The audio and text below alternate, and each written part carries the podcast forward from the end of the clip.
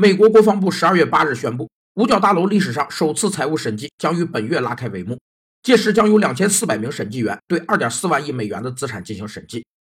财务审计是指审计机构按照规定的程序和方法，对企业的资产负债损益的真实、合法和效益进行审计监督，依法出具审计报告、审计意见和决定。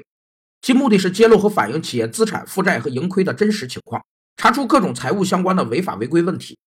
财务审计有五项内容。一是会计报表审计，包括资产负债表、损益表、现金流量表等；二是资产审计，包括流动资产、长期资产、固定资产、无形资产等；三是负债审计，包括流动负债、长期负债、应付账款、预收账款等；四是所有者权益审计，包括实收资本、盈余公积、未分配利润等；五是损益审计，包括销售收入、销售费用、产品销售税金等。据称。此前从未提交财务报表的五角大楼将会每年进行财务审计。